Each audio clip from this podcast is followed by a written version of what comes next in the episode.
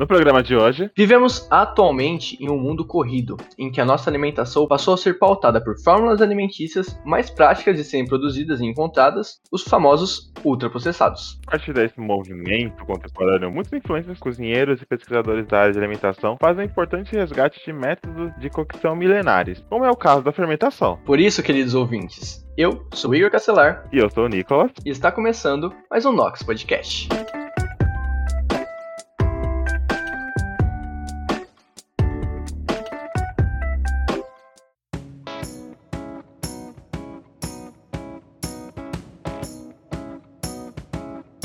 Nox Podcast é uma iniciativa de alunos do Instituto de Química da USP para levar ciência e o que anda acontecendo na universidade pública para todos, em especial aos não cientistas.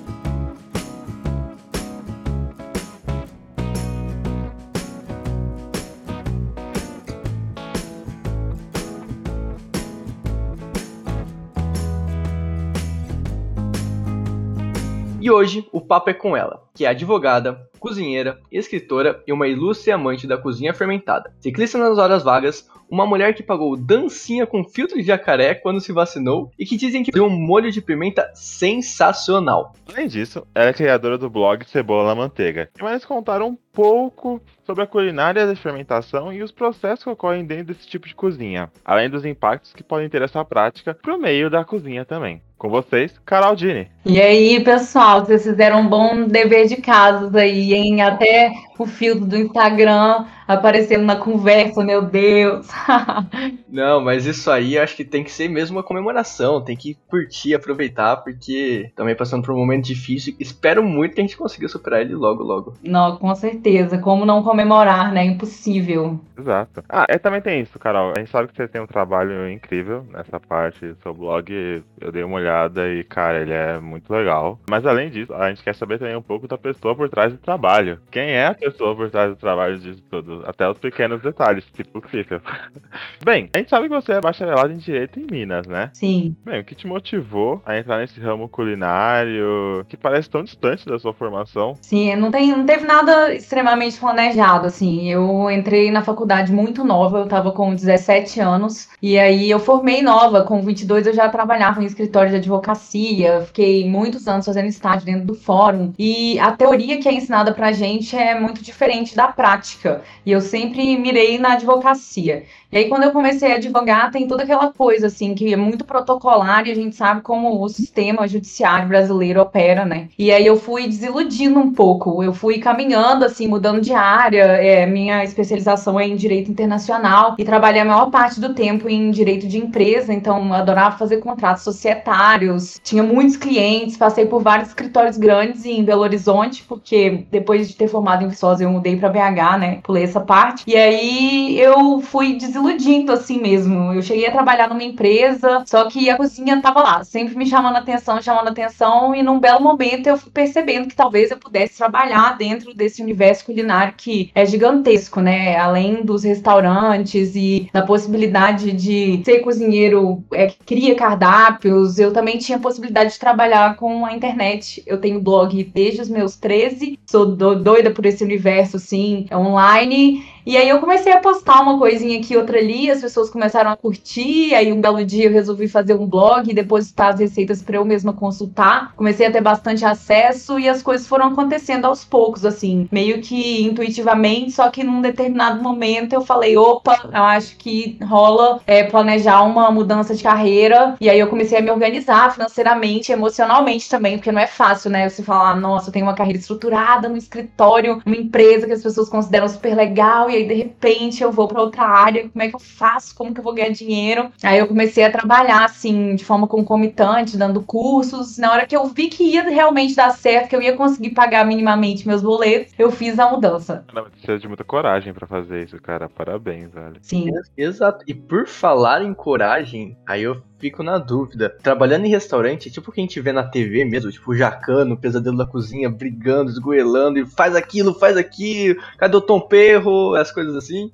Então, sim, na maior parte das cozinhas existe essa romantização do assédio, né? Porque não é só é, um assédio que mulheres sofrem, sexual, em várias cozinhas, como em todos os meses, por causa dessa sociedade ultra machista, mas também um assédio moral, assim. A gente percebe que é, os gritos são normalizados e essa coisa de trabalhar até tarde e não receber horas extras. E também os descansos são sempre postergados. E como é um meio onde a maior parte das pessoas recebe um valor ínfimo, né, a base do mercado para essa para remuneração de cozinheiros em geral, até porque ele é, tem um, um, longo trajeto, né, até você ser um chefe de cozinha, você começa ali lavando pratos e tem todo um percurso que é justificável, lógico, para poder comandar uma cozinha, é claro que você precisa saber fazer de tudo, mas o que eu percebo assim na maior parte dos restaurantes é essa romantização que eu acho que vem muito também desse lugar do reality show que a gente tá acostumado a assistir, que tem essa colocação, né, do cozinheiro como, ai, tá fazendo errado. E gente, é muito complexo isso, porque os processos culinários, quando você estuda culturas no mundo inteiro, tem várias formas de fazer, não existe uma só que é correta. E esse, esse tradicionalismo assim, né, de pensar que um cozinheiro tem que seguir determinadas regras, isso é um, é um ponto muito nebuloso assim na nossa sociedade. Eu vejo até é, às vezes algumas postagens assim em Instagrams de chefes famosos e a galera rindo assim, ah, o cozinheiro chegou e perguntou se vai ter folga no Natal. O que eu falo para ele? Hahaha. Então assim, como não, né? Então quer dizer que eu tô nesse ramo, eu não posso pensar em passar o Natal com a família ou alguma outra data comemorativa. Então eu tenho um pouco de ranço assim dessa coisa dos dessas cozinhas que se colocam na base do grito mesmo. É muito importante em qualquer trabalho a gente ser sempre na, na base da conversa, né? Às vezes, óbvio, às vezes no calor do momento, assim, num período, às vezes tem que fazer alguma coisa mais rápido, você não consegue parar e sentar, conversa,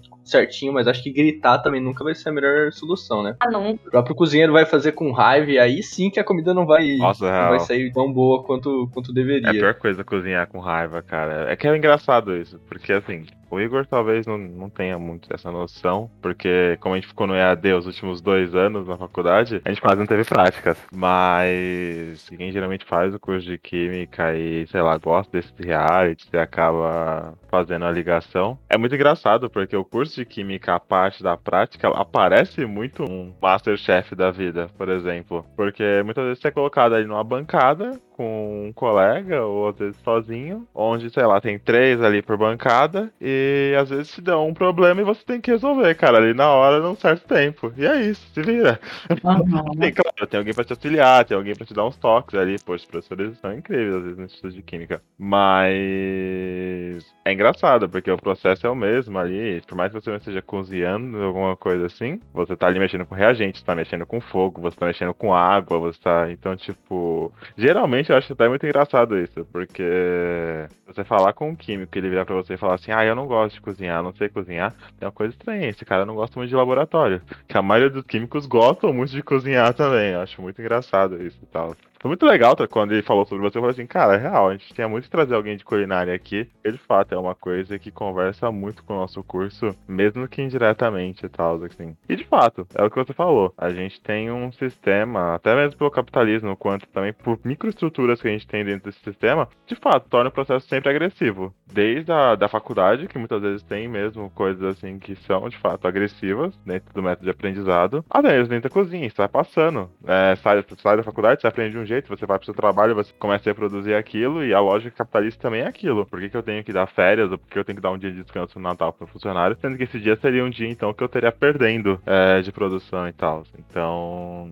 a gente deu um pouco, talvez, como sociedade. Não, em fim de ano tem toda essa coisa, né, de, de, de tá, dos serviços serem mais caros, então é lucrativo, mas existem cozinhas maravilhosas, acho que esse, esse diálogo, ele tá sendo cada vez mais aberto, assim, até porque esses próprios, essas performances, né, que acontecem ao vivo na televisão, têm trazido um pouco desses debates. Eu não sou fã, não assisto, mas eu vejo, assim, que tem um papel importante em determinado ponto, assim, de aproximar as pessoas da cozinha. Mas, na realidade, os meus alunos, a maior parte deles que eu pergunto, e aí, você assiste e reproduz a receita? Não, as pessoas não fazem as receitas porque elas são, a maior parte das vezes, muito performáticas, né? Então, é mais daquela técnica culinária de entender o que é grelhar, o que é assar, o que é cozinhar. E aí, eu acho que nesse ponto são importantes, assim, eu não recrimino os programas, eu só sou fã deles. É, mas tem aí as boas cozinhas, vai. Tem as cozinhas maravilhosas, onde tem muitas mulheres também protagonizando, e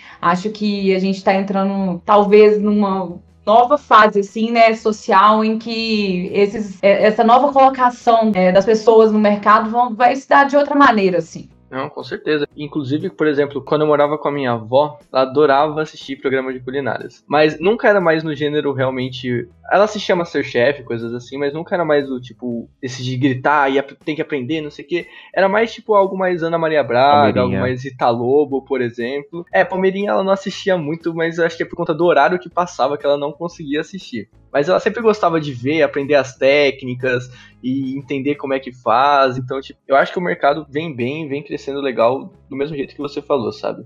Acho que falta ainda um pouco, mas talvez seja um pouco melhor do que era antes, sabe? Eu acho que, tipo, quando a gente pega pra ver hoje, pelo menos aqui conversando com você, Carol, você fala do direito, do, talvez com talvez com o mesmo amor que você fala hoje da cozinha e talvez também com o mesmo nível de habilidade. Como é que dá os seus estudos, a sua pesquisa nessa área para você aprender, para você se desenvolver dentro dela? Eu acho que eu uso muito assim as técnicas que eu aprendi dentro do direito. Assim, eu trabalhava muito com conciliação de conflitos, então às vezes eu aplico isso é, na hora que eu estou fazendo as minhas consultorias de planejamento alimentar, né? Que a pessoa me contrata não para poder ter um cardápio que ela vai seguir ela me contata para ter autonomia na cozinha. E às vezes eu tô lidando com é, uma família onde cada um come uma coisa diferente e aí nem todos participam dos processos culinários e não entendem, por exemplo, que para você cozinhar bonitinho em casa e deixar um pouco de pedir o delivery, porque tem famílias que hoje em dia vivem de delivery assim, todas as refeições, tem que ter ali um jogo de cintura, né?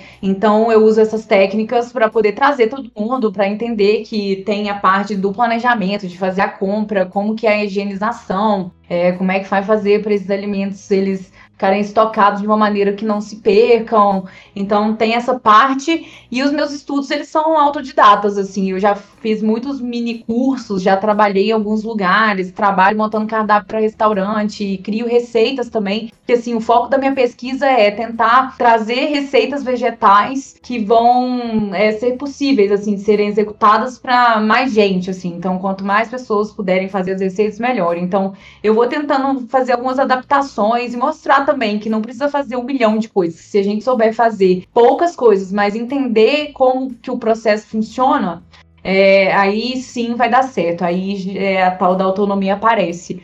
Mas para estudar, assim, eu foco em alguma coisa, sabe? Igual eu estava abordando a questão da fermentação, eu comecei a me interessar porque eu queria entender os processos, porque assim, povos fermentam na humanidade há milhares de anos em todo lugar do planeta. Então, como que as pessoas, sem entender os processos químicos, né, e de transformação, como que como é que, que é aquilo assim. Então, é um estudo da observação também, de acompanhar, de entender que tem uma matéria viva ali dentro. E no meu caso, que vai um pouco mais além, né, é, para poder entender quais são as bactérias, quais são os fungos, as cepas selecionadas, qual tipo de resultado que eu vou estar tá interessado. Então, eu leio muito, assim, é uma coisa que está no meu dia a dia, a leitura e tentar organizar assim de maneira escrita meus pensamentos. Então, eu sugiro para todos os meus alunos comprar aqueles A5 grandões, sabe? Os papéis e usar bastante caneta colorida, escrever os processos, entender aonde você quer chegar, assim. Então, quem for desenvolver algum projeto dentro da cozinha ou fora dela, acho bem interessante, assim, essa coisa imagética de sentar e colocar no papel, escrever e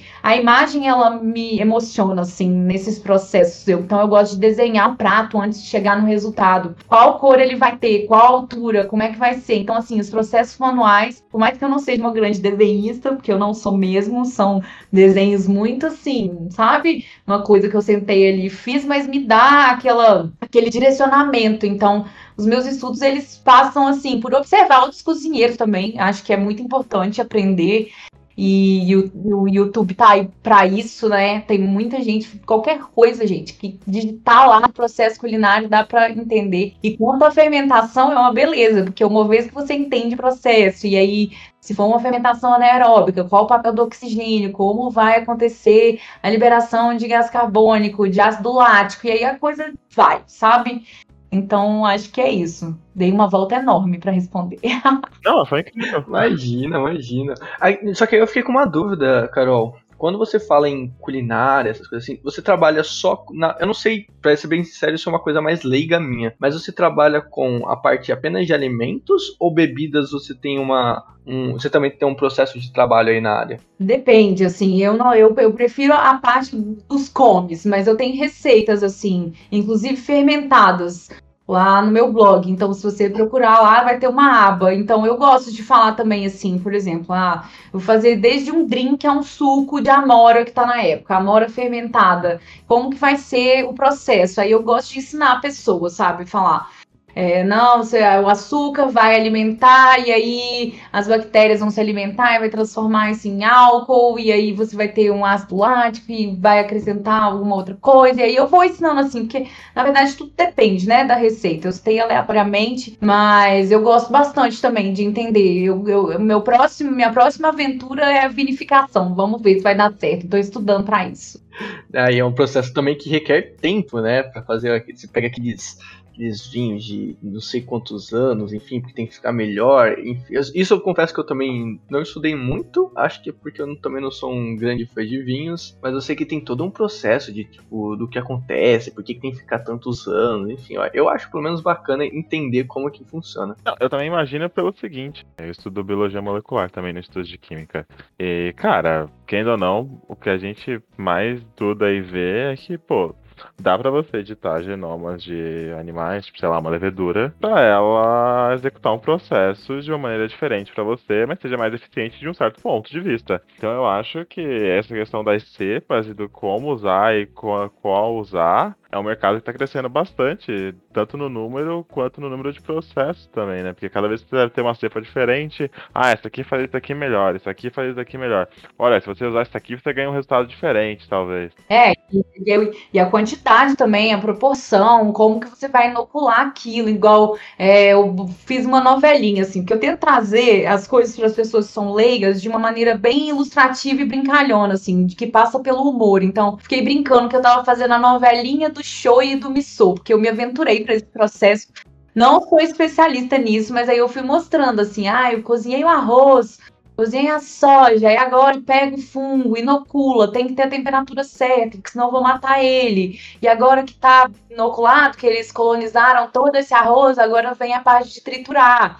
E agora o oxigênio tem que controlar e tudo mais. Então, e limpar e fazer a higienização. E, e a galera pirou nisso. Foi muito engraçado, assim. É, foi um processo que eu fiz com um amigo meu, que ele é biólogo também, então ele é bem assim, cabeçudo da biologia, e aí a gente vai brincando, assim, eu tenho zero pretensão de que dê certo toda vez. Então, se der errado, pessoas vão saber que deu errado, porque vai estar tá lá. Porque eu, sempre me cobram. E aí, Carol, eu abro aquelas caixinhas de pergunta lá no Instagram, né? Que eu tenho essa conta, que é o Cebola na Manteiga, onde eu é, compartilho meus processos e tudo mais. A pessoa pergunta: e aí, aquele missô? Já tem quase um ano que ele tá fermentando. Então, às vezes, eu vou lá e mostro a formação, né? Como que fica aquela película, que ele tem muitas bactérias, tem fungo, tudo misturado. E como que esses micro-organismos eles vão se desenvolvendo e vão transformando aquele sabor então, voltando ao nosso papo lá atrás, tem tudo a ver com química, e eu acho que eu acabo estudando um pouquinho, assim, é, quando eu entro em contato com os processos culinários, porque a culinária é o quê? É pura transformação, e eu acho que no curso de vocês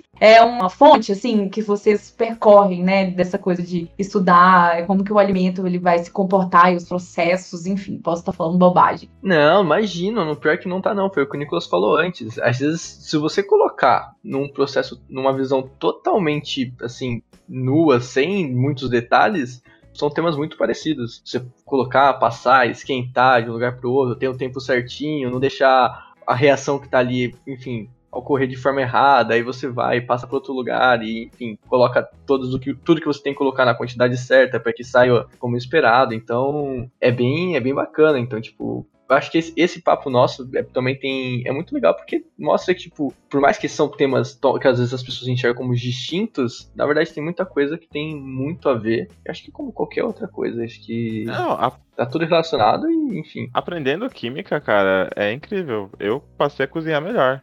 Porque eu comecei a não só mais ma- a ter mais organização na cozinha, que é uma coisa que muitas vezes as pessoas levam tempo pra pegar, tipo, puta, tô fazendo vários processos aqui ao mesmo tempo. Como é que eu lido com cada um? Puta, queimou uma coisa ali, acabou. Mas e até também ter um senso mais crítico na hora de tipo, sei lá, por exemplo, vou fazer um frango. Ah, eu vou fazer um frango. Mano, por mais que seja mais simples, vou fazer um frango na air fry. Quanto tempo eu deixo esse frango? Pô, olha, tem esse tanto de frango aqui, acho que eu posso deixar esse tempo. Talvez eu possa deixar mais tempo. Ah, eu viro, eu não viro? Como é que vai ser? Como é que é o aquecimento? E tipo, cara, é assim, são pequenas coisinhas ali do dia a dia que você vai transformando de fato, como você falou, as coisas. E que quando você para pra pensar na química, você fala assim, pô, eu sei mais ou menos o que tem aqui nessa, sei lá, nesse tomate, eu sei o que tem aqui nesse ovo. Então eu sei mais ou menos o que eu. Dependendo do que, de que processo eu fizer com ele, o que eu posso obter daqui, mais ou menos. Então essa noção é muito legal, porque é verdade, é uma coisa aí que se entrelaça e tudo mais. Cara, é muito engraçado eles conversando sobre isso, sabe? Porque de fato a gente vê que você é uma pessoa que, que é diversa, é multi, cara. Tipo, pô, você fez advocacia, agora você trabalha com isso. Você faz consultoria, você tem blog, você trabalha com rede social. Como é que você faz pra organizar tudo isso na sua cabeça, cara? Eu acho que é, eu acho que é muito intuitivo, mas também tem a parte assim da, da- do lado dos assuntos. Eu acho que cada rede social tem do cara. Então, assim, a Carol escritora gosta mais do Twitter e do jornalzinho, que é a minha newsletter. E aí, quando eu vou falar, às vezes, de uma coisa, sei lá, eu postei uma receita num- lá no Instagram e ela vai mais orientada pela questão das imagens. E aí tem quem goste só dela narrada de forma escrita e às vezes uma imagem que é o resultado final e a pessoa tem uma compreensão melhor através disso. Então, como eu gosto de dessas várias frentes, eu vou às vezes dilapidando, assim, pegando um assunto e colocando ele em vários lugares e às vezes eu crio é, uma organização no sentido de, ah, esse assunto ele serve mais para essa rede, esse vai para outra e às vezes quando eu tenho um novo modo de preparar, eu comunico e quando eu preciso editar também e melhorar uma receita, porque é isso, são processos que são eternos às vezes, né? Porque ainda mais se for o que a gente, o nosso assunto do dia, que é a fermentação, dá para poder é, melhorar uma receita infinitamente, assim. Então, é, eu acabei de postar lá no Instagram agora uma torta de fubá, que é uma base bem simples, que eu percebi que a temperatura que eu estava fazendo antes não era a melhor, e aí eu corrigi e compliquei. Então eu vou criando uma relação, assim, que a pessoa vai melhorando a receita junto comigo, e é o que você falou, é, de entender é, quanto mais de azeite ou de sal, e se colocar isso primeiro ou aquilo, vai transformar o resultado. Então, acho que essa parte dessa construção que eu exponho ela, que é assim, né, os bastidores, me aproxima mais das pessoas que me acompanham e das pessoas que trabalham junto comigo, dos alunos, enfim. É, e é legal, assim, perceber que tem assunto, uma coisinha ela pode se desdobrar em um bilhão de outras coisinhas, sabe? Aí que mesmo que você falou sobre é, o que é assar, grelhar. A gente olha pra isso, a gente, faz, a gente faz isso às vezes no dia a dia, só que a gente, a gente nem sabe o que tá fazendo às vezes, ou até mesmo, tipo, cara, é uma, uma coisa assim que passa assim tão batido que a gente fala assim, não, eu cozinhei. Sim, os termos são usados errados o tempo inteiro. Eu acho que faz muito assim parte dessa nosso, nosso desenvolvimento como sociedade que cozinha, é, tentando é, combater assim o que os aplicativos de delivery preveem, né? Que é, cada vez mais as cozinhas são menores e é muito mais legal pedir alguma coisa pronta.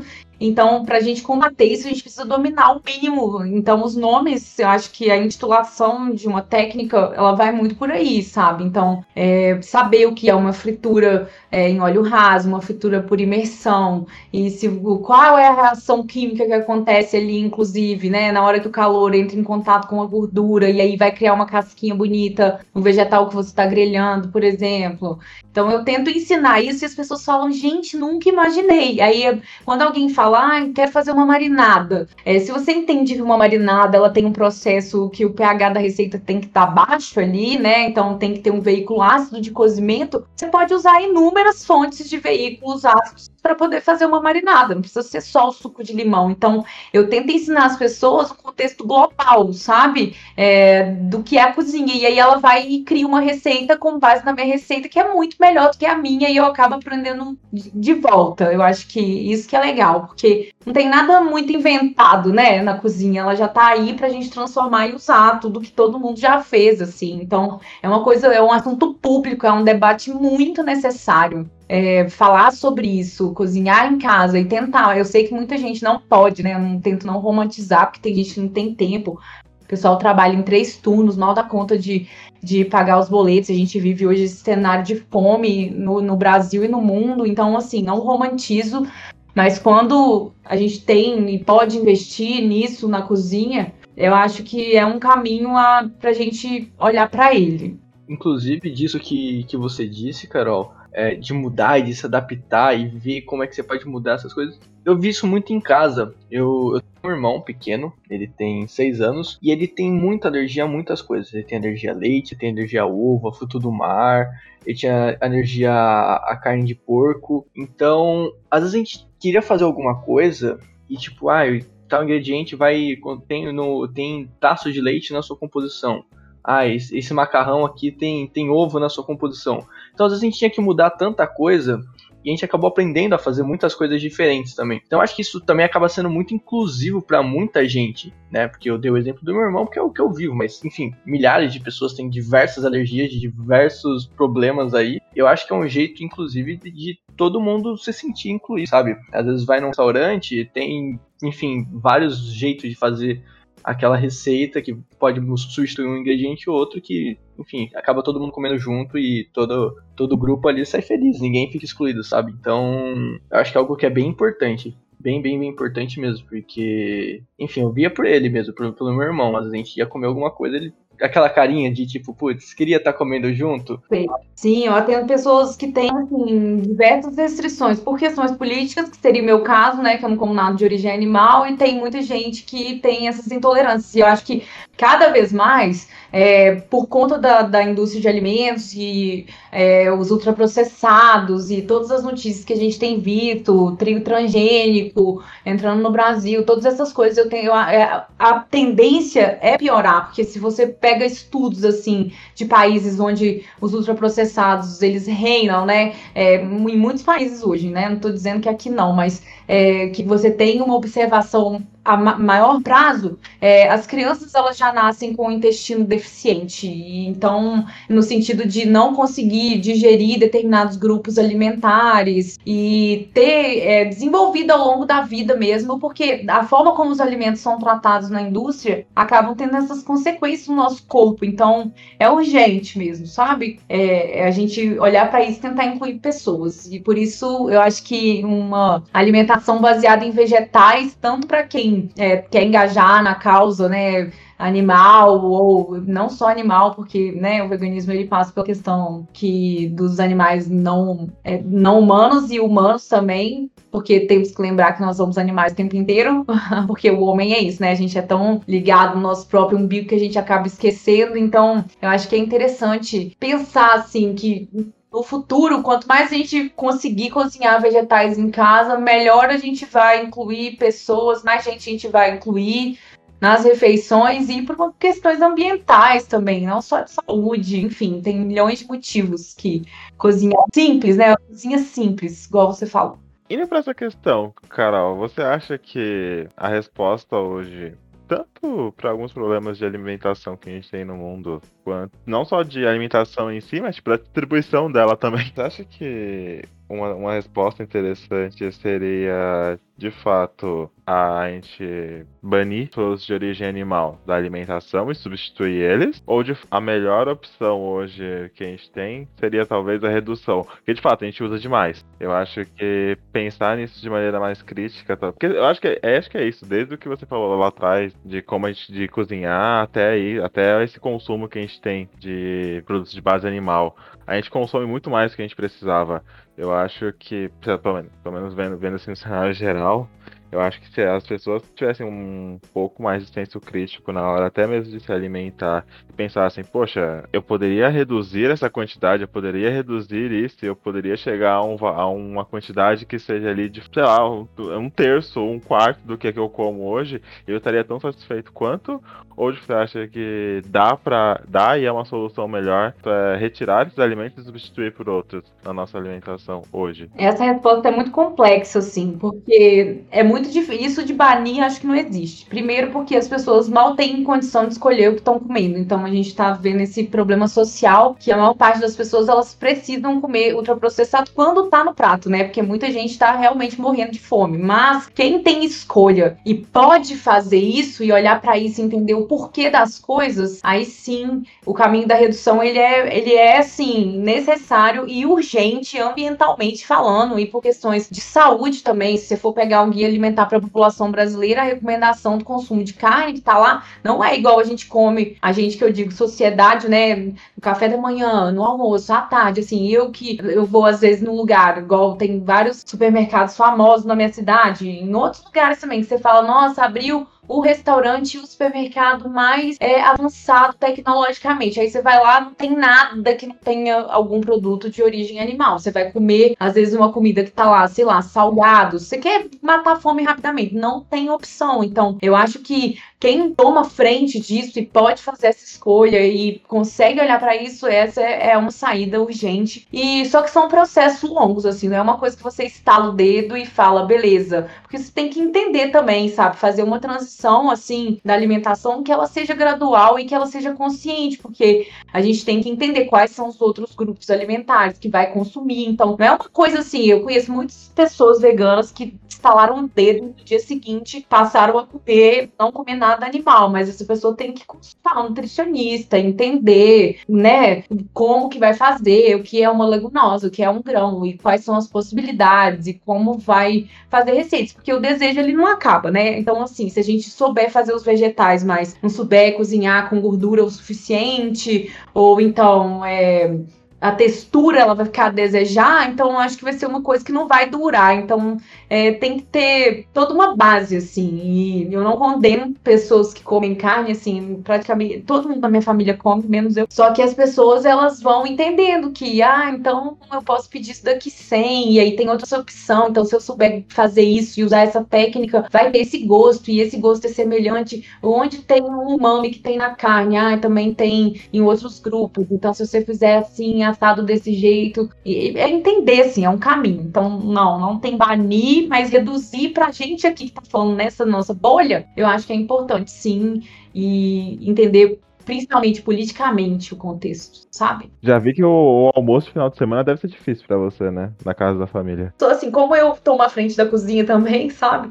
É, e cada vez mais é, os meus familiares, eles estão. Eu tô agora conversando com vocês, eu tô em São Paulo, então tô na casa da minha irmã. Eu acabei de comer um almocinho maravilhoso, assim, e o pessoal nem pensa nada em fazer carne. E é legal, porque você acaba mostrando outras formas e abrindo possibilidades, porque eu acho que o que falta é isso, sabe? É abrir as possibilidades para outras formas do comer. E quantos vegetais a gente tem aí, riquíssimos, maravilhosos, cheio de, de, de, de possibilidades e texturas. É, descobrir essa outra forma mesmo, que não é imposta, né? Porque a indústria da carne, e ela é toda voltada, né, para esse consumo, e isso é normalizado. Então, sair desse pensamento que está enraizado mesmo é, um, é difícil, não vou falar que foi fácil para mim, gente. Eu não minto, assim, foi um processão até eu parar de comer carne, entender e tudo mais. Não como carne vermelha, acho que já tem já uns dois anos, dois, três anos. Só que eu só parei com a vermelha. Só que, cara, pra mim já foi, tipo, subindo pelas paredes no começo. Uhum. E você já viu que não tinha necessidade mesmo, né? E aí vai. Ah, não, é o fim do mundo, de fato. E aí, voltando um pouco, Carol, no, naquele papo que você teve de parar, enfim, das, das indústrias e tal, eu acho que tem um problema do próprio próprio capitalismo, né? Eu vou dar um exemplo, por exemplo, é, minha mãe, um tempo atrás, ela fez um nuggets de abobrinha, que ficou, tipo, muito, muito, muito, muito bom, porque, enfim, acho que não sei se alguém aqui que tá ouvindo nunca viu ou leu sobre como é o processo de fazer um nuggets, mas acho que depois você, você entende como é que acontece, você fica na, na próxima vez que você for comer aquilo lá, você vai falar, hum, não sei se eu quero comer não, porque não é um processo muito legal não. E aí ela fez e ficou tipo muito parecido do que o gosto do que a gente comia antes. e ficou muito gostoso e, consequentemente, também é muito mais saudável. Só que aí você pega para analisar que como o nuggets é feito de, teoricamente, restos e que a empresa consegue lucrar com algo que ia ser jogado fora, acho que aí que eles ainda não vão querer mesmo entrar em questões dessas de, tipo, trazer algo mais saudável, algo melhor pro, pro consumo humano, porque, enfim, não vai estar tá entrando dinheiro no bolso e aí, enfim, pouco importa para ele, sabe? Ah, sim. E a gente fez isso em vários processos, né? É, desde whey protein a outras coisas. Sim. Então, é, a indústria ela vai achar um jeito de lucrar tempo inteiro. E aí a gente vê também as carnes do futuro, as opções ultraprocessadas que estão surgindo como, ai, agora sim, agora vai, sabe? Não é bem por aí, é um greenwashing que acontece e a gente tem que perceber, assim, entender é, o que, que a gente está consumindo, porque é isso, assim, acho maravilhoso sua mãe fazer um nuggets de abobrinha, porque se tem esse desejo, né, por uma coisa que fazia parte da sua memória afetiva, que beleza fazer, né? Mas é, colocar coisas assim, né? E eu digo num contexto geral, como solução, não é, não é bem por aí, né? Exato, exato. Então, sai, sai de um, um, modelo que realmente antes a gente comia bastante nuggets. Minha avó então sempre fazia porque é rápido de fazer, criançada gosta, você vai lá no, nos, nas redes de fast food, sempre tem ali também um nuggets para você comer. Então, acaba sendo um pouco mais complicado você ir tirando com os, com os problemas que eu citei do meu irmão, como ele não conseguia comer muita coisa, foi achando outros caminhos para ir substituindo. Então, maravilhoso. E tem certeza que é mais gostoso, deve ser bem mais gostoso. Olha, eu sou suspeita pra falar da comida da minha mãe, viu? Então. eu comeria esse nuggets de abobrinha. Então, uma coisa para você, Carol. Assim, é, eu vejo isso de alguns amigos que são psicólogos, nutricionistas e até mesmo às vezes do pessoal que, é, que parte para licenciatura e vira professor. É, hoje em dia, né? E, e você agora lida com as suas redes e mais de às vezes um canal de comunicação com o seu público. Para você foi fácil fazer isso. Assim, fácil assim, no sentido de, tipo, você parece que tem muita vontade de fazer isso e você parte muito de você. Mas hoje em dia a gente vê que parece que, bem, para você ser um nutricionista de muito sucesso, você tem que ter uma página no Instagram e ficar postando coisa ali.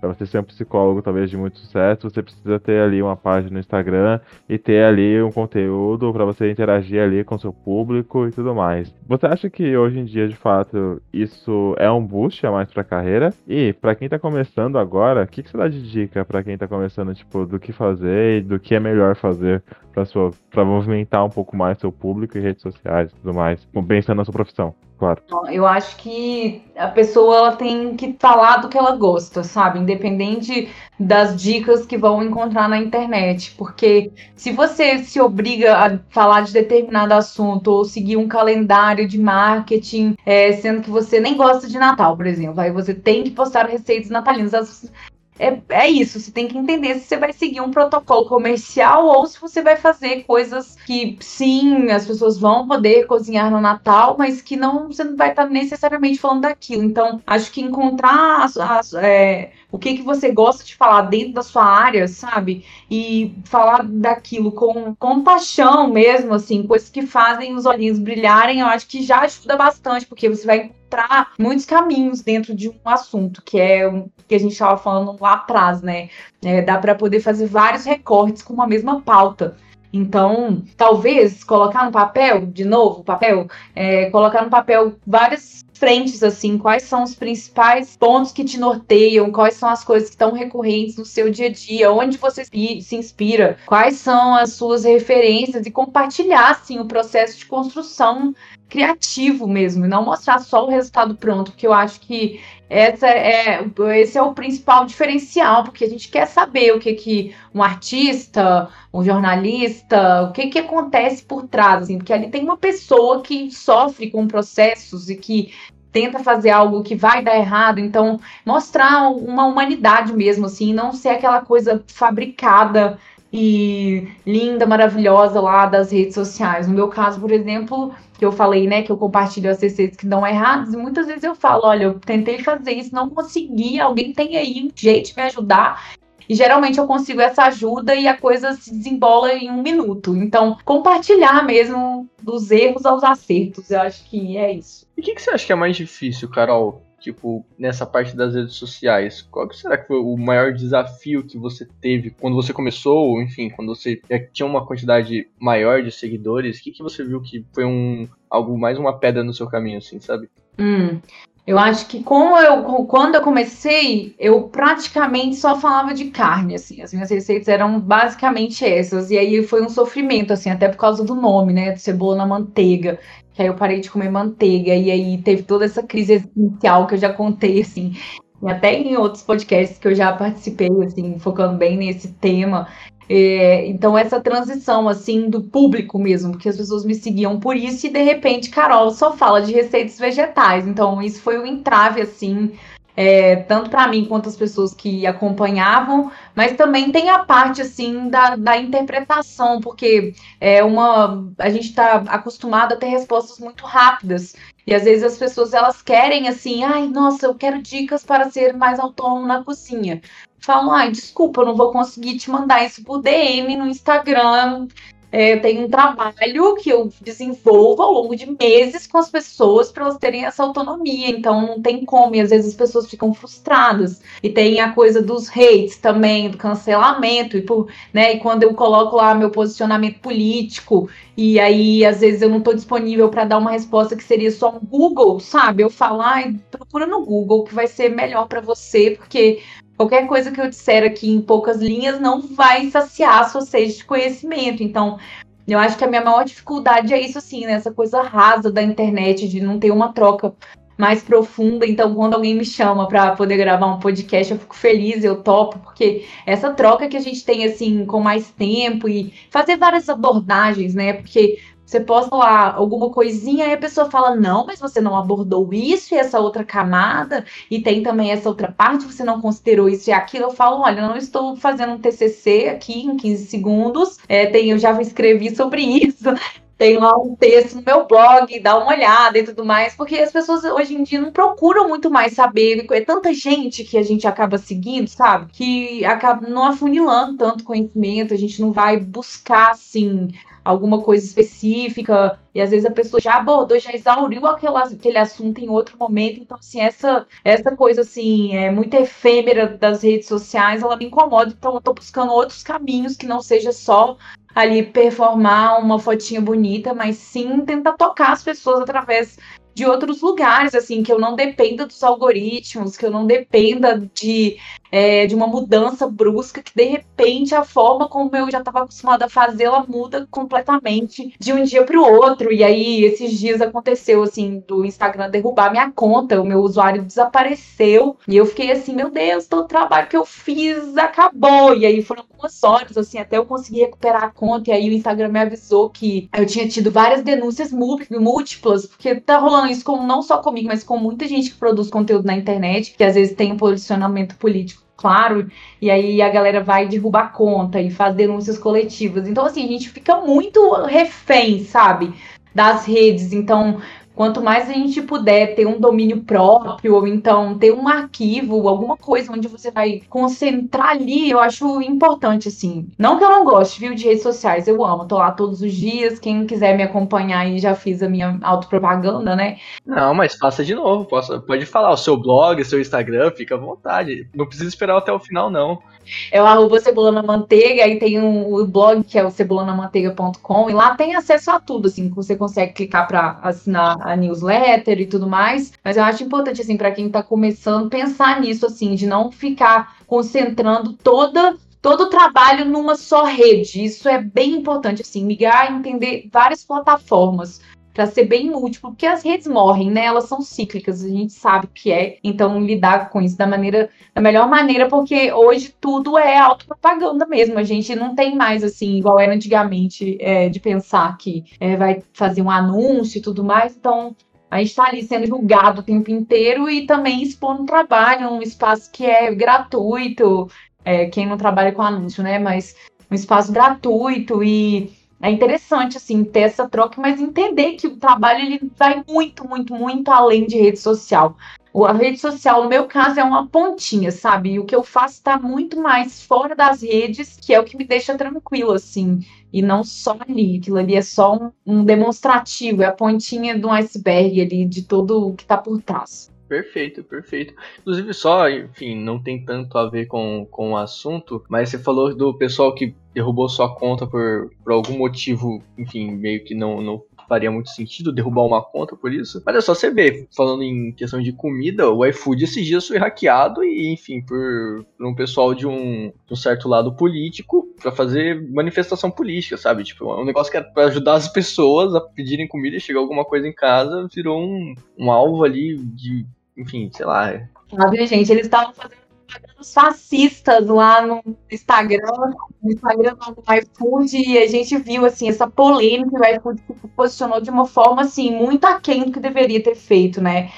Então é isso, assim, informação é tudo, os nossos dados são vendidos o tempo inteiro, e eu que trabalhava com direito de empresa e tudo mais, que tinha toda essa coisa, foi na época da, das mudanças das leis de, de sigilo e de uso de dados e tudo mais, é muito sério, assim. Então, todo mundo aí já pode autenticar dois fatores em todos os aplicativos e tomar conta das senhas e tudo mais, porque essas invasões estão acontecendo muito mesmo. Informação é poder, né? Então, todas as coisas estão coligadas, assim. É, é, uma, é, um, é uma grande rede, né? Tudo que está na internet. Ah, a gente pega, tipo, os, alguns grandes conglomerados aí de, de empresas hoje em dia. A gente vê que, tipo, muitos foram criados a partir disso, sabe? E muitos estão crescendo também com base nisso, nessa questão de manipulação de dados ou até mesmo venda de dados para outras empresas. É uma coisa que o mercado. É, é um mercado até meio estranho. É uma coisa que eu tava esses dias. Não sei o que eu tava conversando. Não sei se eu conversei sobre isso com você, Igor. Eu achei bizarro, porque. É, uma amiga minha, ela tava assim no. Entrou na plataforma do iFood é, à tarde. E aí, cara, assim, nada contra, mas pensa que você tá quarta-feira à tarde assim na sua casa e aí entre, sei lá, opções de refeições assim na sua tarde para você, o iFood sugere o seguinte: ah, um copo de 500 ml de vodka com energético, entre todos, tipo, sei lá, tinha um café, tinha um pão, tinha um pão de queijo ali, ah, um copo de vodka de 300 ml. Talvez essa pessoa tenha bebido no final de semana, talvez, talvez os dados mostrem que tipo, talvez ela goste de beber aquilo de tarde, talvez. Mas de fato, é o mais saudável. É interessante você ficar ficar, talvez, de certa forma, influenciando as pessoas a beber um copo de 300ml de vodka com energético à tarde, toda a tarde, porque assim, de fato, ele vai te fornecer aqui, te vai te sugerir aquela, aquela refeição toda a tarde, a partir daquilo, principalmente se você escolher ela alguma vez. Isso é uma aposta, né, da, dessas, dessas empresas, porque todo o nosso consumo, eu acho que é, eu li, eu, é, e aí eu não sei exatamente aonde, assim, eu queria citar a fonte, mas depois eu posso até procurar e mandar para vocês o link, mas é que as refeições, elas vão ser exatamente isso, assim, começa a, a te, te, colocar coisas, igual no caso do seu irmão, né, que estava falando das várias intolerâncias, vai começar a colocar lá os anúncios muito personalizados, que é o que a gente já vê, que já acontece, de acordo com as nossas preferências, porque os nossos dados estão sendo cedidos o tempo inteiro, então então, assim, a gente não tem poder de escolher o que está comendo, assim. É, esse, essa que é a aposta dessas empresas. Então, essa vigilância, assim, ela passa por tudo isso. Não, e é complicado. Esses dias foi um negócio muito louco. Eu tava cantando uma música de um artista, e aí eu tava passando no Instagram, e naqueles anúncios, enfim, que o Instagram, enquanto você vai passando os stories, às vezes aparece um anúncio entre story e outro. Apareceu um anúncio de um show da, da pessoa, enfim. Eu, eu falei, nossa, não, não é possível. Não é tipo uma música que eu ouço. Era aquela música que às vezes você ouviu de algum lugar e ficou na cabeça, sabe? Não é nem algo que eu acompanho. Então, essas coisas de, de dados é muito complicado. Inclusive, também eu tava lendo outro dia um texto texto, eu achei assim, não é errado, porque teoricamente tá na, naqueles, naqueles termos que você aceita, mas que ninguém lê. Mas. Eu fazia termos de uso, gente. Eu sou essa neta apesar de às vezes eu vendo minha alma, porque eu preciso do aplicativo, mas sim. Então, a Carol leu, mas, tipo assim, mas muita gente não lê. Tipo, às vezes sites de relacionamento estavam vendendo os dados de tipo de contas. Então, tipo, sei lá, dá um exemplo assim do, do Tinder, por exemplo, surgiu um novo aplicativo. Esse novo aplicativo compra esses dados para ter meio que meio que pessoas fakes lá para ter uma base, alguma coisa assim, eu não lembro certinho do, do jeito que eu li lá. Mas eu falei, caramba, tipo, a pessoa concordou com aquilo, mas ela nunca vai saber. Aí às vezes, sei lá, eu fiquei, eu fiquei imaginando na minha cabeça, tipo, um relacionamento em que a outra pessoa descobre que você tava no site de, de, de, aplicativo que ela mal sabia que tinha, e aí, enfim, começa uma briga e a pessoa nem sabe o que tá acontecendo, sabe? Então, essa questão dos dados é muito. muito Tem uma ficção sobre isso, mas também esqueci o nome, gente. Minha memória hoje, feriado. E, cara, é, falando um pouco sobre o trabalho e tudo mais, conta pra gente um pouco de como funciona algumas práticas, tipo a fermentação dentro da cozinha. Como ela é usada hoje? Vou citar um processo simples, então. Vamos pensar num picles. Tem uma calda base lá no meu site, que é uma calda base para picles, que eu brinco que é o picles da época, ou seja, o vegetal que você tiver acesso. É, ela funciona de uma maneira assim: tem um subproduto da fermentação que é o vinagre, né? Então você mistura vinagre com, a, a, com água e o alimento das bactérias ali em geral vai ser o açúcar. E o sal, que é um fator de, de, sabor e também de preservação. Então, você faz essa calda base e você pode imergir ali um vegetal já higienizado e ela vai ficar submersa, portanto, sem oxigênio, alguns dias fora da geladeira, e vai acontecer esse processo de transformação, assim, que, em que as, essas micro-organismos eles vão consumir esses açúcares e, e que todo vegetal ele já tem, né? Elas vão estar tá numa e esse vegetal vai transformar o sabor. Então, o picles é, que, que sai desse processo é ele não é um picles sem passar pelo fator tempo de transformação. Então, se, se você fez hoje uma, uma couve-flor nessa calda, ela é uma couve-flor numa calda, ela só vai ser um picles daqui a um tempo. Então, é, e dá para fazer um milhão de coisas com essa mesma base. Então, se alguém quiser testar em casa, é uma receita que só leva esses quatro ingredientes mais o vegetal. Dá para brincar com de tudo, assim, desde uma mão verde laminada até uma cenoura em fitinhas e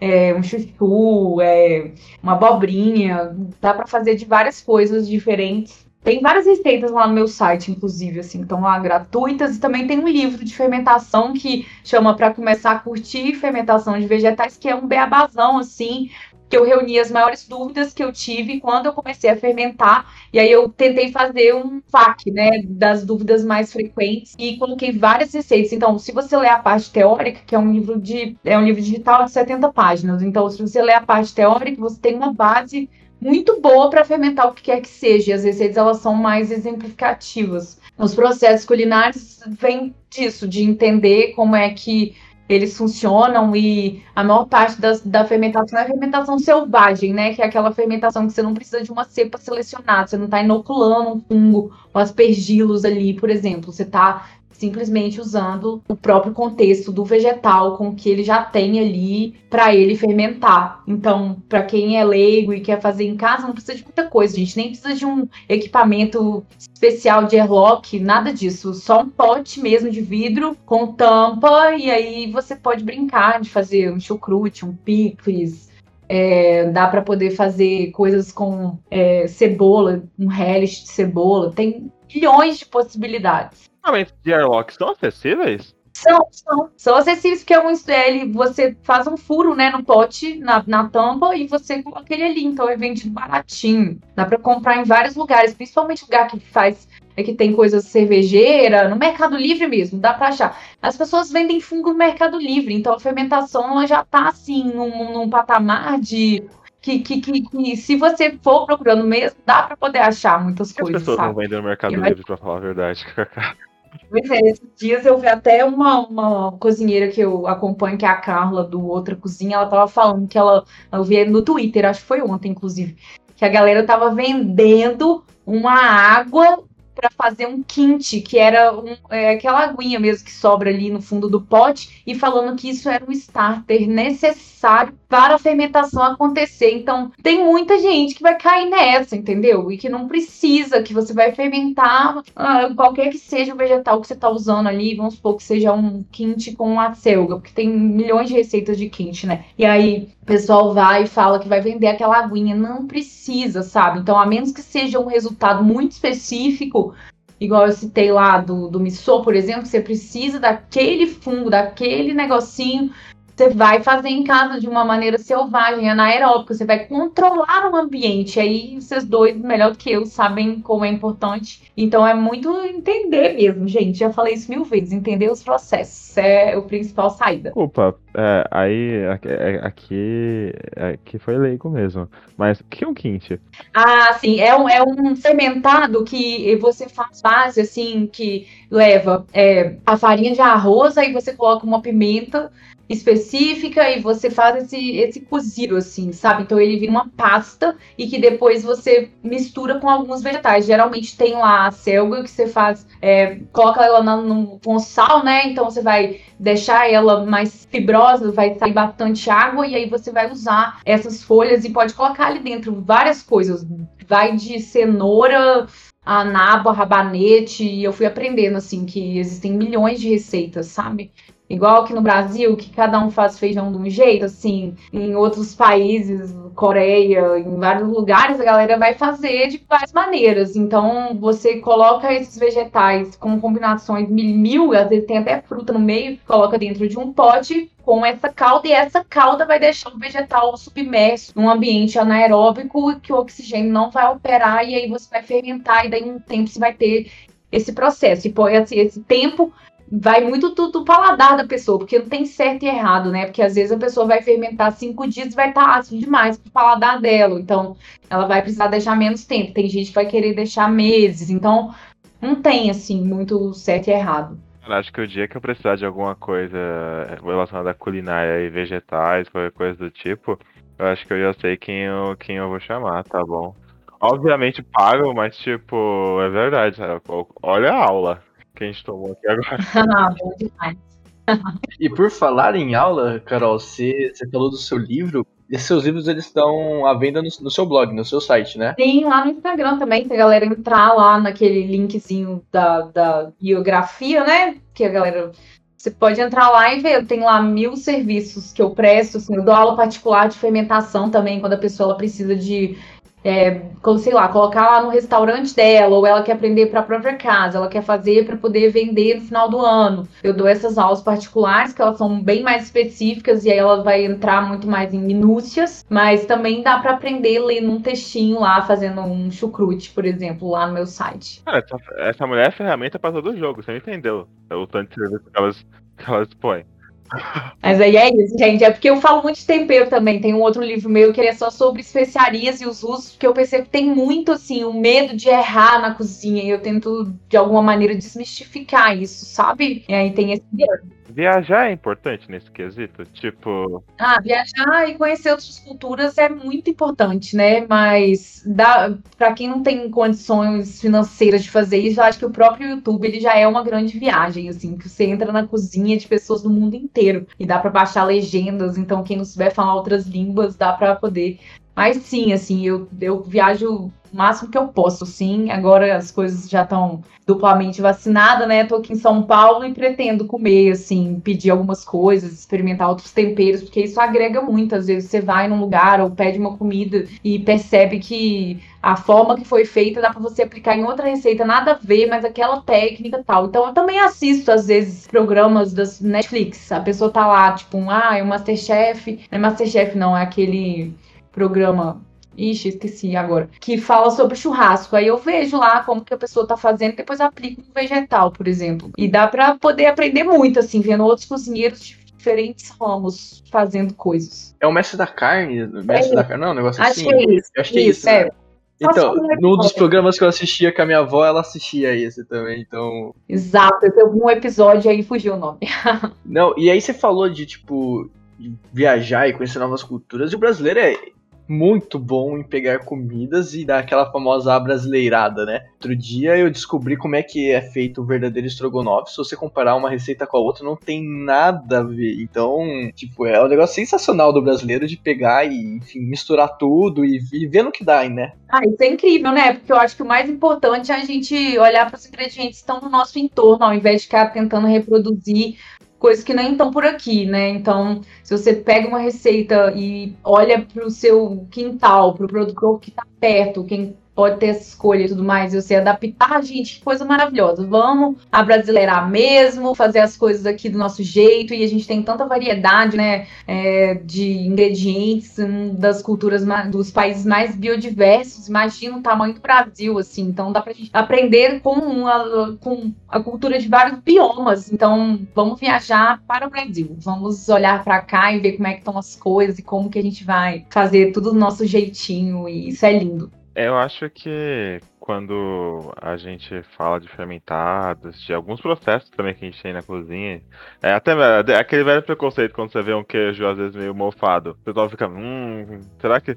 A gente tem, a gente tem, com certeza, ainda esse, esse tabu, mas dá pra falar um pouco sobre essa natureza do que a gente come e, se, e de fato, tem algum risco de comer alguma coisa fermentada? Qual pode ser o problema por trás disso tudo? Bom, se a pessoa ela tem, por exemplo, um intestino irritado, alguma condição assim, alguma algum acometimento assim no corpo mesmo, ela vai ter que consultar um médico, porque você está às vezes interferindo ali em algum tratamento, etc. Mas o que eu tento falar para as pessoas é observação mesmo. E aí todo mundo morre de rir, que eu falo veja o seu cocô, sabe? O jeito de você saber se você tá comendo fermentado de mais ou de menos é observando se ele tá ali com mais ar, menos ar, e, e porque tudo é uma observação do nosso corpo. Então, a, a, o nosso intestino é o segundo lugar do corpo que tem mais neurônio, né? Então, se você está consumindo muito, é, muito fermentado e colocando muitas bactérias novas para dentro do seu corpo e fungos, etc, etc, é óbvio que você vai ter uma alteração, inclusive mental. Então, você pode ter uma agitação mental maior, porque como o nosso sistema está totalmente conectado, você tem que entender se você está comendo muito, você está ficando agitado, seu cocô mudou, o seu xixi mudou, a forma como você está se colocando no mundo, a sua atenção, ela tá mais dispersa. Tem que observar o que está comendo. Então, é autoconhecimento mesmo, assim. É, eu como fermentado todos os dias, mas é o meu corpo, ele já tá acostumado com isso. E a gente come mesmo sem saber, né, gente? O café, ele é um alimento fermentado, chocolate, é, as conservas que às vezes a gente compra, dependendo do lugar, elas estão vivas. Então, é, na mesa do brasileiro em geral, assim, a gente já tem alguns elementos fermentados. E é isso, é entender mesmo e observar. Não tem muita resposta, não, cada um é um. E aí, Carol, aproveitando então, já que você falou do, do café e do chocolate, que muitos brasileiros consomem isso diariamente, é normal você ver todo mundo bebendo café, comendo chocolatinho. Mas você acha que ainda existe algum tipo de tabu quando você fala em relação às comidas fermentadas? Enfim, isso eu falo no âmbito geral, sabe? Não coisas específicas de alguns grupos. Ah, existe demais, porque é aquela coisa da comida estragada, né? Qual a diferença de uma comida podre e de comida fermentada?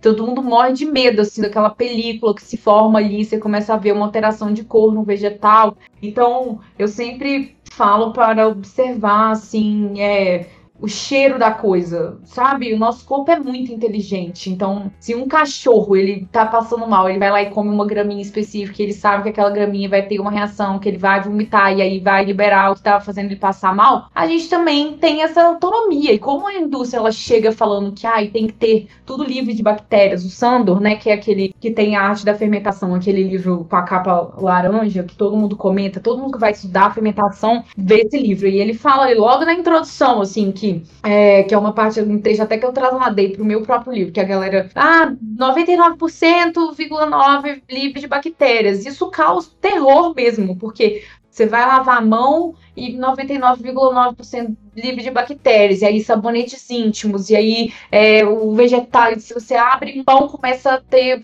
um bolor e já joga o saco todo fora. A gente não está muito acostumado, é a cultura do desperdício, assim, de determinada maneira e assusta mesmo para quem não conhece. Eu já em algum momento, se eu visse um pote de chucrute com uma película branca por cima, eu ia falar, vixe, estragou.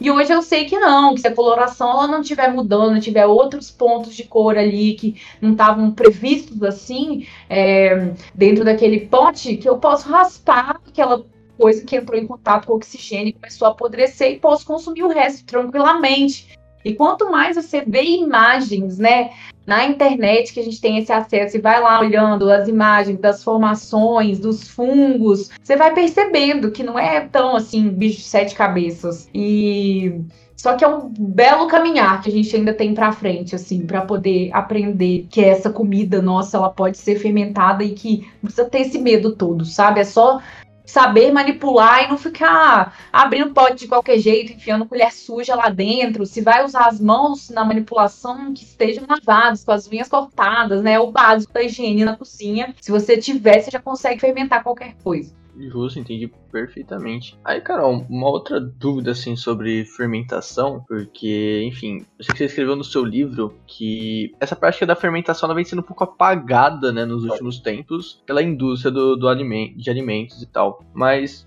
você pode falar um pouquinho pra gente sobre como que é essa relação entre os interesses da indústria e essa prática tão antiga? Sim, porque a comida ultraprocessada, ela, que ela não vai depender da refrigeração e ela não vai ser uma comida que vai é, para casa da pessoa com um, que, que, popularmente, né, fala do bolor. Eu já, já advoguei para empresas que alimentícias, então se você é, tem vários processos, né? Encontra qualquer coisa ali no meio, por mais que a Anvisa permita alguns itens ali dentro e tal, a pessoa vai processar a empresa. Então, acho que além do medo, né, é, daquele pote explodir se tiver alguma coisa viva, é, a estocagem é o principal ponto, porque uma comida que ela já está que ela foi elevada numa temperatura muito brusca, alta ou muito baixa, dependendo do processo culinário, claro.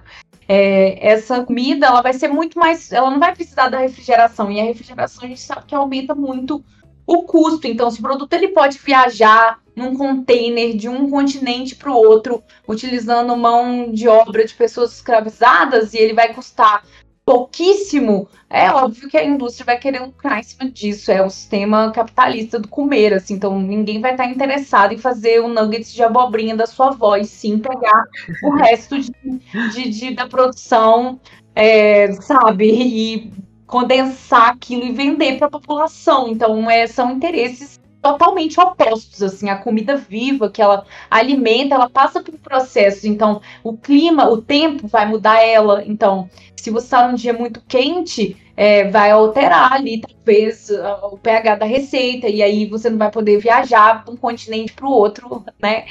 Com uma temperatura determinada, vai, o alimento ele está totalmente morto dentro de, de dentro daquele pacote daquela embalagem com todas as suas substâncias químicas, então é totalmente contraproducente para a indústria. Mas quando a gente fala da indústria, a gente tem que entender, viu, que tem várias indústrias, não são todas as indústrias, porque a gente tem visto um movimento crescente também do, do mundo fermentado, assim, cada vez mais não sei se é porque eu falo muito sobre isso e o algoritmo fica me mostrando, mas tem muito isso, assim, eu tenho percebido muitas pessoas aleatórias, assim, fermentando, muito.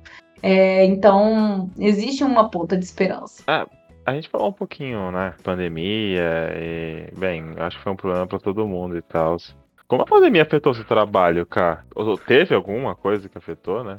Demais, afeta ainda, né? Porque a coisa que eu mais gosto de fazer é dar curso, então eu não me sinto à vontade, assim, quando tiver gente morrendo, eu não consigo me sentir à vontade para reunir pessoas em torno de uma mesa que vai tirar a máscara experimentar aquele alimento. Então, era o que eu mais fazia, eu gostava de levar a galera para uma horta e aí vamos colher coisas e cozinhar com o que tem aqui e tentar inventar algo com esses alimentos que estão no nosso entorno, que passa por toda essa coisa, né, do comer local e o que está disponível e a sazonalidade. Então eu tive que. Eu já fazia consultorias de, de planejamento e ensinava as pessoas, mas aí mudou para online, como todo mundo. Acho que todo mundo, em alguma esfera, né, teve trabalho afetado. Mas agora as coisas estão assim, tô 100% no digital, mas quando a gente puder voltar, eu vou voltar a oferecer cursos aí pelo país afora. E, Carol, falando sobre consultoria de planejamento, como é que, que, que é isso? Tipo, como é que funciona? Para que que serve? confesso que eu não, não tenho muito conhecimento disso. Uhum.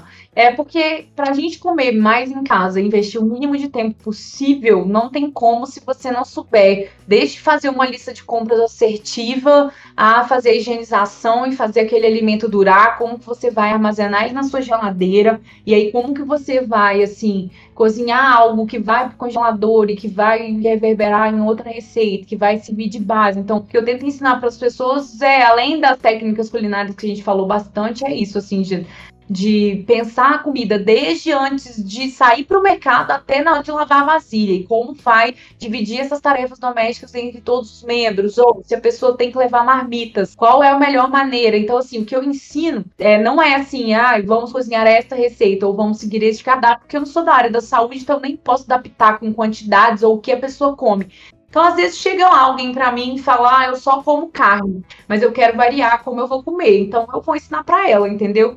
E falar, não, vamos olhar para isso, para o vegetal também. Você já ouviu dizer é, do guia alimentar? Então, assim, eu tento introduzir conhecimentos mas passando por essa coisa da organização mesmo, sabe? É, como que eu me organizo da minha vida, como eu já trabalhei em lugares como os restaurantes se organizam é, nesse sentido. Então, a pessoa ela vai trabalhar comigo uma, de uma forma bem personalizada, que eu faço atendimentos individuais. Então eu entendo a rotina dela e as necessidades e a possibilidade financeira, para só depois a gente começar a construir um plano piloto, assim, digamos, que ela vai depois conseguir fazer isso sozinha, sem precisar de mim. Então é, é autonomia mesmo, assim, é ter autonomia na cozinha. Maravilhoso, maravilhoso. E aí eu acho que talvez até juntando um pouco os dois assuntos, as duas perguntas, tanto da pandemia sobre um pouco disso, de, enfim, saber se organizar, eu acabei tendo outra dúvida, que é, é o seguinte, acho que com essa questão da pandemia, principalmente no começo, muita gente se viu de pessoal, ah, porque tem, você tem que lavar o alimento assim, você tem que fazer desse jeito, ah, quando você chegar tem que passar álcool em todos os, enfim, as embalagens que você trouxe para casa. Qual que seria o, o, jeito mais correto, se tem um jeito mais correto de você fazer, tipo, a lavagem desses, desses legumes, ou enfim, esterilizar para que você tirar, para você tirar esses micro-organismos indesejáveis, enfim, tem um jeito certo para isso? A gente entra aqui num território nebuloso e polêmico, porque se você for numa faculdade de gastronomia, de nutrição, tem muita gente que vai te indicar de fazer uma higienização colocando cloro, água sanitária. E tem gente que passa uma bucha com é, detergente, aqueles detergente químico, e aí o vegetal ele já tá lá lotado de agrotóxico, aí tem mais a substância química. O meu jeito de lavar, ele é diferente de algumas pessoas, mas como eu faço? Eu deixo o vegetal, eu esfrego uma bucha vegetal nele, né? Que é uma bucha que eu recomendo todo mundo usar, porque ela, ela se decompõe, diferente daquela outra, né? Que compra em supermercado, porque a vegetal faz um papel maravilhoso, assim. Você vai esfregar esse vegetal ali debaixo da água e depois deixar ele de molho numa solução de água e vinagre. Então, um litro de água, para uma colher de sopa de vinagre, pode ser vinagre industrializado, vinagre mais barato que tiver, geralmente o de maçã é o mais barato, são poucos dinheiros. E aí você vai deixar nessa solução, sabe? E por 15 minutos. Depois disso, você vai voltar com ele para água corrente, dar mais uma esfregadinha, assim é o meu jeito de lavar. Mas há quem diga que não, que não tá certo, que tem que pegar e botar no cloro e tudo mais. Que existe também aquela coisa assim, ah, de que usa os vegetais com agrotóxico, a casca, que é o problema. Mas não, sabe? O vegetal, desde que ele é uma semente, ele já tá lá, às vezes, ele já tá recebendo produtos químicos. Então, não tem essa separação, assim, não é só esfregar a casca do vegetal com bucha e sabão que vai resolver o problema, sabe? É muito além. Então, a maneira que eu gosto é isso. Aí eu falo pra galera, tirar a gaveta da geladeira, né, toda semana, botar tudo ali, imergir, você vai medir uma vez, ah, são 5 litros de água vai cobrir esse tanto que é necessário para mim. Ou sou uma casa grande, às vezes vai encher a gaveta inteira e deixa ali um pouquinho de molho. Já pega os que estão da semana passada, que estão ficando lá excelentes, já passa para cima, já cozinha eles primeiro. Então, são esse, esse tipo de coisa assim que eu tento ensinar, que é um conhecimento que às vezes ele vai contra, né? Porque a indústria quer vender lá os produtos, os químicos e que a gente vai incorporar ali na compra do mês e isso é totalmente lucrativo, mas o vinagre tem lá as bactérias dele, né, que já vão ficar imersas e elas já vão agir ali no vegetal e para mim funciona muito bem. É, eu confesso que eu sou nisso que você falou, se eu fosse escolher um lado, tenderia um pouco pro seu. Eu acho que a gente sendo, sendo químico, é muito comum a gente ver, tipo, sei lá, pessoal que vai por exemplo, limpar a casa. Aí você pega cloro, mistura assim com desinfetante, sei lá, faz toda uma mistura e o que é totalmente errado. Eu acho que você não, você não pode sair misturando a torta direita qualquer ingrediente, porque, enfim, pode gerar gás, enfim, ah, explodir alguma coisa, quem sabe, né? E acho que ainda mais se tratando de agrotóxico, que você vai colocar para dentro do seu corpo, diretamente, né? Não às vezes inalando alguma coisa, enfim, vai realmente entrar no seu corpo, eu acho que você tem que ter muito mais cuidado mesmo. Então, confesso que se eu fosse escolher um lado, acho que eu tenderia um pouco pro seu. Mas é pior que eu acho que é isso, sabe? Tipo, acho que essas questões também, é mesmo durante a pandemia, que, pô, a gente, sai, a gente saía menos pra ir no supermercado, a gente tinha que ter mais cuidado com saúde, a nossa alimentação também entra nisso, nisso também. É, foram questões que, que subiram um pouco, né? Ficaram um pouco mais em alta sobre porque a gente não aprende isso, é, uma, é, um conhecimento que a gente não aprende na escola, né? É um tipo de coisa ali que é, ela é super importante pra sua vida. É um daqueles pequenos problemas de quando as pessoas vão morar sozinhas, né? Puta, fui morar sozinho, cara, não, minha geladeira é iogurte. e, cara, a gente tem que aprender a lidar e tal. E muitas vezes a gente aprende na raça ali. Tomara que a gente tenha mais políticas públicas, né, que vão incentivar esse, esse conhecimento, assim. A gente tem que votar direito nas próximas eleições. Estão chegando.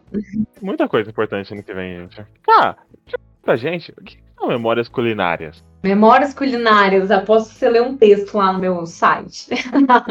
é, então, as memórias culinárias, quando eu abordo isso, assim, nesse texto específico, são as coisas que vão se perdendo, assim, por causa da indústria de alimentos, né? Então, quando a gente resgata, assim, coisas que são os fazeres da nossa família, ou quem não tem esse, esse acesso, né, esse contato, pessoas que fizeram parte da sua vida, é, eu acho interessante, assim, anotar esses processos, não é não necessariamente para criar um livro de receitas familiar, mas pelo menos tentar entender assim a cultura alimentar da família e tentar trazer essas memórias do dia a dia, mais nesse sentido. É um pouco daquilo que você falou, né, sobre o Igor, de fazer o nuggets de abobrinha e ser semelhante ao nugget que você comia desde Exato nesse sentido. E, é, e, é, e, é, legal, né? Porque a gente vê não só que em relação à fermentação, enfim, a gente vê várias sendo substituído bastante, sabe? Porque, tipo assim, você vê carne de soja sendo feito, usando, faz um leite, usando leite de, ou, sei lá, uma chocolate usando leite de amêndoa, enfim, tem, tem várias coisas que eu acho que vai substituindo e, querendo ou não, vem num algo um pouco mais saudável, às vezes uma questão mais ecológica. Aí tem o pessoal que vai segue uma linha política, enfim, do, do veganismo, do vegetarianismo. Então, acho legal, enfim.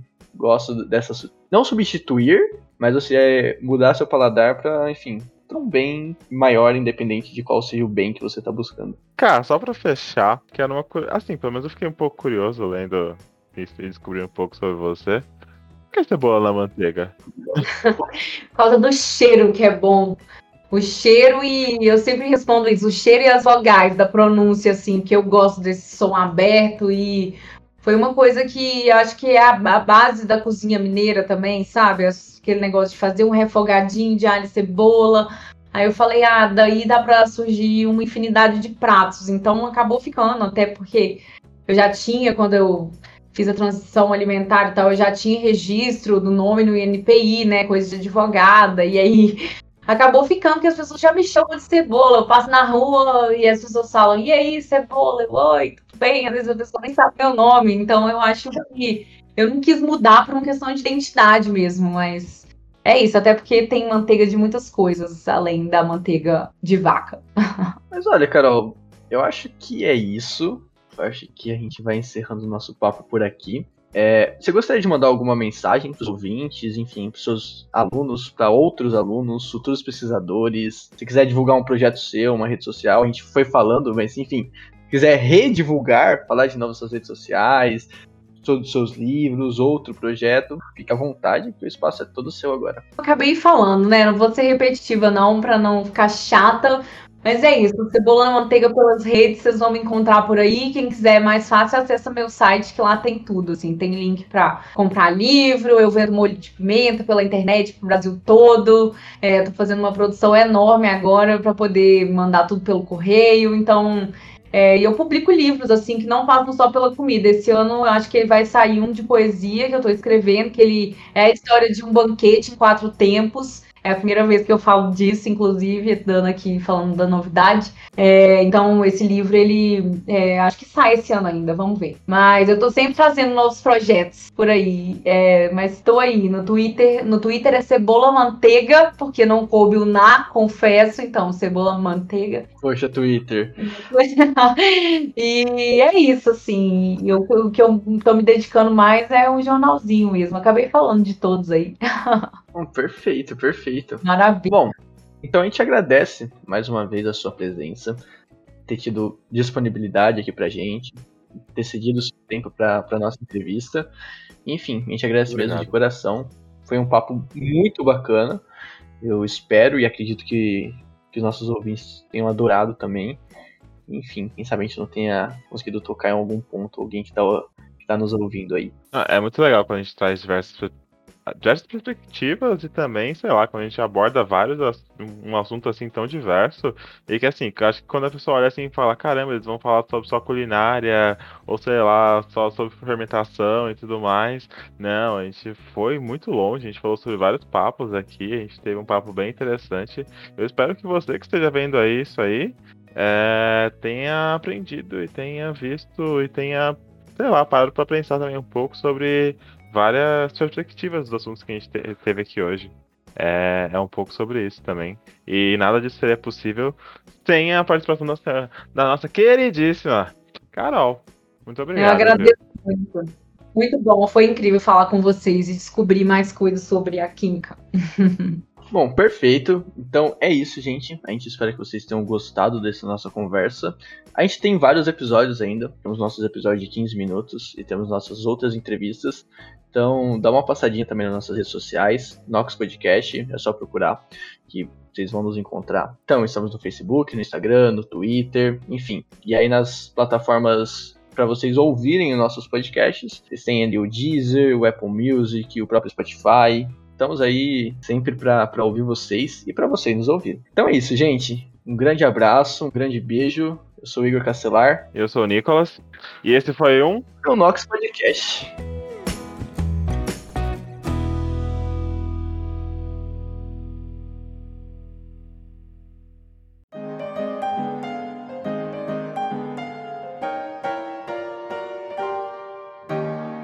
Siga a gente no Facebook, Twitter e Instagram, arroba NoxPodcast, e fique por dentro dos próximos episódios. Eu sou a Laura Rezende e vemos vocês nos próximos episódios. Tchau! Equipe Locução Alexandre do Olivo, Gabriel Santiago e Laura Rezende Redação Ana Amaral, Andressa Levi, Mariana Teixeira, Igor Castelar e Nicolas Mariano Edição Pedro Sabanai, Kaique Grabauskas e Christian Hurtado Comunicação e Artes Gráficas Christian Hurtado, Isabela Lourenço, Kaique Grabauskas, Marcelino Moreira e Vida Vieira, e administrativo Edgar Brown, Felipe de Souza Silva e Gabriel Santiago.